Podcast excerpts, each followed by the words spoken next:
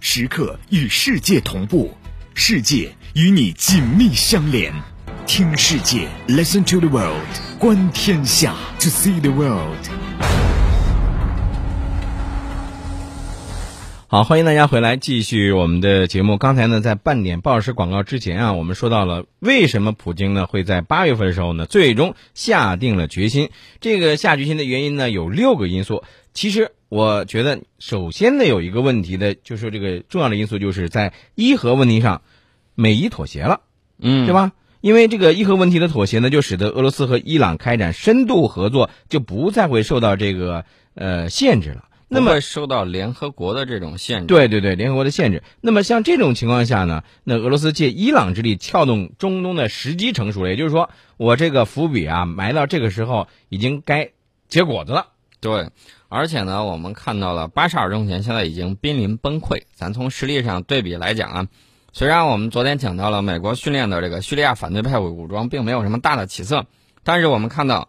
极端组织的猖獗让巴沙尔政权已经退守到首都附近，丧失了七八成领土的这种控制。这就意味着巴沙尔政权，呃，已经是强弩之末了，嗯已经撑了不再不行了。这个俄罗斯要是不出手的话，巴沙尔会倒台。那么巴沙尔倒台意味着俄罗斯将失去地中海的可靠基地。这这也是俄罗斯不愿意看到的啊。对，呃，这个叙利亚难民问题呢，大家都知道，哎呀，欧盟头都大了。这今年上半年啊，到现在为止嗯已经跑过去几十万人，大家想想，几十万人吃喝拉撒睡那都不是一个小问题。嗯，那么，欧盟非常清楚根源在什么？根源就是当初没有阻止美国对叙利亚的这种嗯折腾，嗯，结果呢自己吃了苦果啊，美国反而在那儿乐的乐呵的不行，说对对对我你们肯定有能力能把这个事儿解决的，嗯。口惠而实不至。所以呢，这个俄罗斯呢，通过这样个叙利亚的难民问题呢，他找到了撬动这个欧盟和这个俄罗斯关系的一个呃支点了。对，欧盟本来就不愿意制裁俄罗斯，嗯不愿意在欧俄之间展开这种新冷战。那么好，大家现在利益一致啊！如果叙利亚能够把国内局势摆平的话，那么国家不再动荡，就不会输出那么多的难民。嗯嗯所以说呢，欧盟在这个问题上应该可以和俄罗斯有利益共同点，所以说他们有这种合作的可能性。嗯而且呢，还要讲很重要一点，讲什么呢？讲我们九月三号阅兵啊，普大帝来一看，说呀，你这个家伙事儿可以啊，放心吧。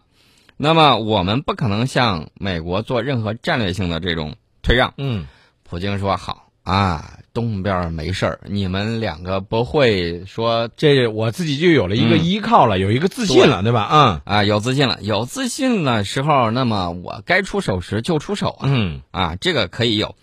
那么乌克兰问题，美国这点儿做的不地道啊。普大帝其实这个已经啊，就表明谈判的这个大门，我始终给你敞开着，你愿意缓和，我愿意愿意跟你缓和。而且五月份的时候，你克里来访问俄罗斯，当时你至少给外界的感觉就是啊，这是给俄罗斯一个信号，释放的信号是干什么呢？美国就是要哎想让步要让步了。但是你这都过去几个月了，四个四多个月月了，你、啊你一直没有让步，他这不个单谁？不让步，而且呢，他在八月初的时候，北约启用了格鲁吉亚首都旁边的军事基地。哎，这让普京心里头就非常的不满。第一就是感到威胁了，第二就失去了耐心了。对，如果说格鲁吉亚的南奥塞梯问题再爆发的话，那么我们知道战略上最忌讳的就是在两个方向同时开展一个事情。对，那么这个样子的话，你会顾此失彼。嗯，你就腹背受敌的那种感觉。啊对，就是是这种感觉，这种感觉谁都会难受。嗯然后大国一定要谨记这一点，不要在非主要方向上多路出击，嗯要一个拳头打人，不要伸开食指。所以你看见没有？通过因为这六个原因，一方面呢是俄罗斯方面呢已经是退无可退了，另外一个方面呢，经过这六个因素的综合一考量之后，普京果断出手了。其实我觉得俄罗斯在这方面对我们有一个警示啊啊、也是一个学习的机会。嗯你看到俄罗斯的毕竟是老牌的这种强国，然后呢，他在运用自己的这个军事力量的时候，运用的非常的娴熟，外交军事综合着来。呃，我们在这块儿其实应该可以学习一下啊，嗯以后如何使用自己的力量，尤其是外交，外交不光光是说外交部他自己管，外交一定是和军事相结合。你有这样的军事实力，你大家都知道那句话：你在战场上得不到，在谈判桌上你也得不到。所以说呢，如何综合使用外交和军事的这种呃力量，这个也是摆给我们未来的一道啊、呃课题。对，而且呢，在这个联大的这个一般性辩论上，我们昨天也说了，说奥巴马发言一下达到了惊人的五十分钟。这个五十多分钟都说什么呢？除了夸夸其谈之外，那就是指责俄罗斯、点名中国，啊还有什么要求巴沙尔下台等等等等。总之，说的最后他的这个国务卿克里都打哈欠了。嗯，这很多都自相矛盾的。嗯比如说，我们昨天分析到了，说这个叙利亚反对派的这个，他不是给他掏钱给他训练嘛？嗯，训练完了之后，一大票人全都跑到极端组织去了。对啊，呃，美国你是变相支持恐怖分子吗？所以你看啊，你美国支持了叙利亚反对派和政府打仗，叙利亚局势才有今天。那难道说巴尔巴沙尔的这个政府军面对叛军还不能够还击，还就坐等着这个呃叛军来把他给消灭了？对，这个无论奥巴马到底怎么在那儿碎碎念，普京在叙利亚的这个突然出击呢，让奥巴马不得不时隔两年之后再度和普京进行了会谈。本来这个会谈设定的是五十五分钟，嗯啊，大家觉得应该是五十五分钟能谈很多东西了，嗯，结果持续了一个半小时，远远超过了预定时间。那么会谈之后呢，普京就走出会议室跟媒体见面啊，嗯打招呼，摆摆手。嗯，奥巴马甚至就没有出来跟记者进行会见。这就说明了奥巴马对于谈判的这个结果呀、好像会谈的结果不是特别满意。啊，非常不满啊！大家都知道，奥巴马呢也是这个跆拳道黑带高手啊。嗯，之前我记得有一次，那是什么会议啊？当时很生气啊，出门的时候一个高鞭腿把门一脚踹开就出去了。嗯，嗯，所以你看，哎，宋老师，你说的就跟你在现场看到的似的。有视频呢，有视频哈，有动图，我们都看了。我我看到宋老师有时候也会使个高棉腿啊，但是高度没有那么高吧？啊，人家个子比我高嘛！啊，我们这个闲言少叙啊，转到主要话 题。那么根据普京的描述呢，很显然双方在会谈里头是针锋相对啊，针尖对麦芒，说惊人的坦率，惊人的坦率，那就嗯说明讨价还价很激烈。嗯，那到底拿什么谈呢？这个我们不清楚，但是呢，应该我感觉就是这个谈判结果，嗯，应该是普京没有让步，那么美国也没让什么步。嗯，呃，其实呢，奥巴马离开俄罗斯，解决不了中东问题啊，都是大玩家嘛，对不对？嗯你光自己动作，人家相应的也会做出来啊一定的博弈，嗯这个一定会让您很不舒服，不会让事情按照完全按照你的心思去走。嗯，而且呢，这个普京在联大的演讲上呢，非常的清楚，就是他强调，呃，叙利亚的大马士革政府呢，仍然是叙利亚的合法政权，而该国的国家武装部队呢，是打击恐怖主义的唯一合法武装。这个声明，那不但站在了道德的制高点，而掌握了这个主动，而且这个呢，也是在喊话欧盟和以沙特、埃及为首的逊尼派国家，呼吁大家哎联合起来打击这个极端组织。对，同时呢，要把叙利亚的巴沙尔纳入其中。嗯如果各国不这么干，那么俄罗斯就还有一张牌，他这张牌也很厉害，什么呢？就是伊朗、伊伊拉克、叙利亚跟俄罗斯在一块儿的这个什叶派之狐就会发挥力量。嗯你们玩不玩？不玩我就出这张牌，出这张牌了之后，咱谁都不消停那啊！到时候沙特会吃不了兜着走啊。对，所以说呢，大家都会想一想，呃，咱不说战场上战果如何，嗯呃，战场上的战果我们还是要说一下，嗯这个法国的勒克莱尔的这个坦克不可谓不先进，结果呢，在大户手里头给他什么都不好使啊、就给他 F 二十二，我相信都会被缴获的。法国的勒克莱尔完整的被也门的这个反政府武装给我缴获看到了手那里个头照，片了，所以这说明了什么呢？说明你光有钱啊，光有这个豪华的先进的武器装备不行。啊，兰博基尼打不了仗的。啊嗯我跟大家说啊，在这个极端组织越来越猖狂的这种背景下，如果再不解决它，那么包括沙特、包括约旦、包括埃及、包括土耳其等等这些中东国家，咱先不说仗如何打，刚才我提到了一点，就是难民潮的问题嗯，会四散呐、你能够承担得住吗？这个是欧盟国家所不愿意看到的。如果打乱了之后，不仅仅有叙利亚，这个随着极端组织的这种外溢，嗯，各个国家都跑不了，都对不能独善其身。到时候，你们是发展经济呢，还是去接收难民呢？而且欧盟这些国家当中，其实心里头也都有数，说你美国就从这件叙利亚难民这件事情上就能看出来，你到时候又是这个给自己撇得干干净净，你啥都不管，最后呢，这个黑锅都是我们来背，那谁干呢？这赔本的买卖谁干呢？对，所以呢，我们就看到欧盟其实有积极响应啊。这个英国首相卡梅伦他的发言人呢说，愿意与俄罗斯就打击极端组织合作。那么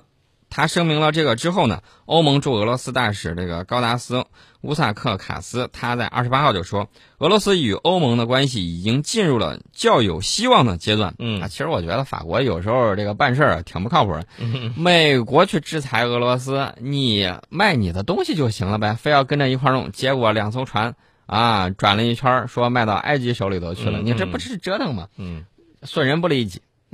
其实昨天我们就提到了这个大众的这个软件作弊门，这个也并不说是就是无中生有的，就突然冒出来这件事儿。实我际这上么说啊，对，实际上就是美国也是想通过这样一件事儿呢，来哎牵制一下这个德国，来遏制欧盟与俄罗斯的这个对政治交换、啊德国你不是欧盟的经济发动机吗？对吧？嗯我把你这个事儿爆出来。嗯呃，其实呢，这个既有资本的逐利性，导致了他自己自身不干净啊。嗯然后呢，又恰恰踩到了国际政治这会儿的这个雷区，嗯然后呢，就导致这样的情况。呃，看样子这个美国能不能达到目的还是未知数，大家呃且看且行吧。嗯，哎，其实你就说到这个，就是昨天咱们不是说这个美俄这个斗法吗？嗯，我觉得这个普京在有些时候也是，呃，挺有手腕的。为什么这么说呢？你你你不知道，你注意到没有？他联合了这个伊朗、白俄罗斯开展这个对美国的批评，其中这个白俄罗斯总统他讽刺美国这个话特别有意思，你知道吗？嗯，他说，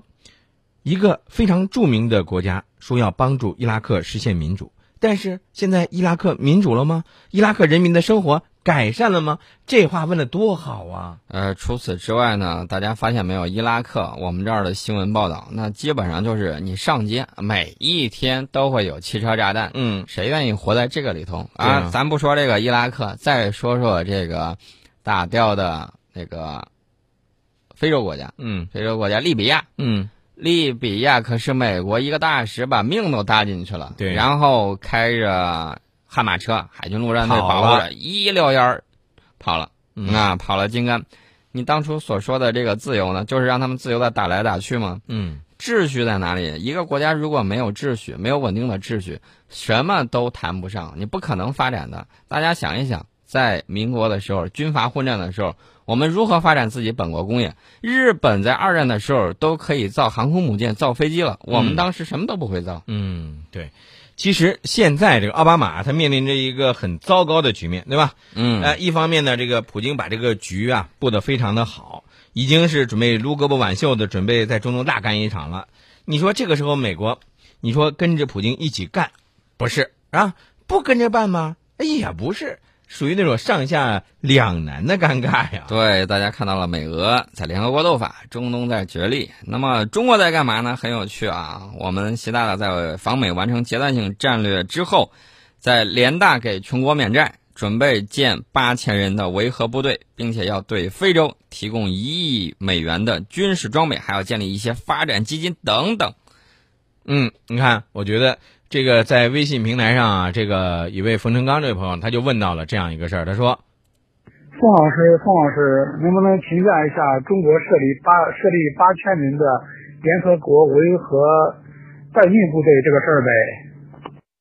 哎，你看看人家冯成刚这位朋友就说了，说想让宋老师说说这个，昨天其实咱们都说到了哈，嗯，这个八千人建制的这样一个维和部队。那么，宋老师，你再给冯成刚这位朋友再简单的说一下。简单的说一下吧，这回我举一个例子，举嗯历史上的例子，这个齐桓公啊，齐桓公的例子，齐桓公呢拜管仲为相啊，搞改革，大力发展经济，然后呢提了一条政策叫尊王攘夷，呃，就击退了很多这个外族的入侵，提高了威望，尊周天子正名分，